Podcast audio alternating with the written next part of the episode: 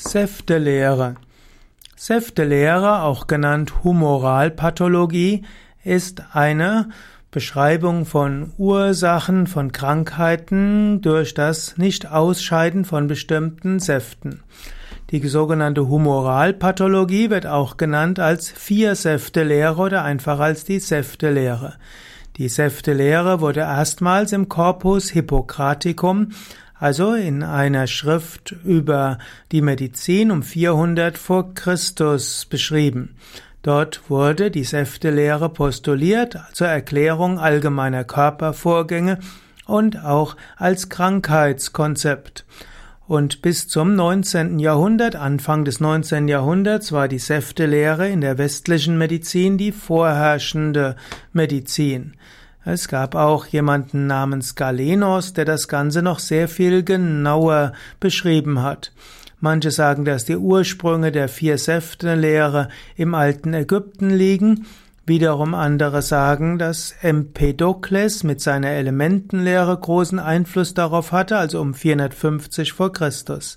Es gibt auch sehr große Ähnlichkeiten mit der Dosha-Lehre im Ayurveda und so hat die Säfte-Lehre in der westlichen abendländischen Medizin auch einiges gemeinsam mit Ayurveda und eventuell wurde sie auch beeinflusst von Ayurveda-Ärzten. Insbesondere Galen, der zwischen 130 bis 200 nach Christus lebte, hat die Säfte-Lehre genauer beschrieben. Die vier Säfte, die Elemente und die Gefühlsqualitäten. Die vier Säfte, von denen die alten Ärzte gesprochen haben, sind Blut, gelbe Galle, schwarze Galle, dann auch Weißschleim. Also vier Blut, Gelbgalle, Schwarzgalle und Weißschleim. Und jetzt die Gelbe Galle führt dazu, dass jemand zum Choleriker wird, also feurig ist. Die schwarze Galle führt dazu, dass jemand zum Melancholiker wird. Und Blut hat etwas mit Sanguiniker zu tun und Schleim mit Phlegmatiker. Im Ayurveda könnte man sagen, der gelbe Galle, Choleriker, entspricht dem Pitta-Typ. Der Sanguiniker ist letztlich der hm, ist letztlich der schnelle, schwache und damit der Vata-Typ und der Phlegmatiker ist langsam und schwach und damit Kapha-Typ. Also gelbe Galle, Choleriker, Pitta, schwarze Galle, Melancholiker, Kapha, auch Schleim, Phlegmatiker, auch Kapha und Blut, Sanguiniker entspricht Vata.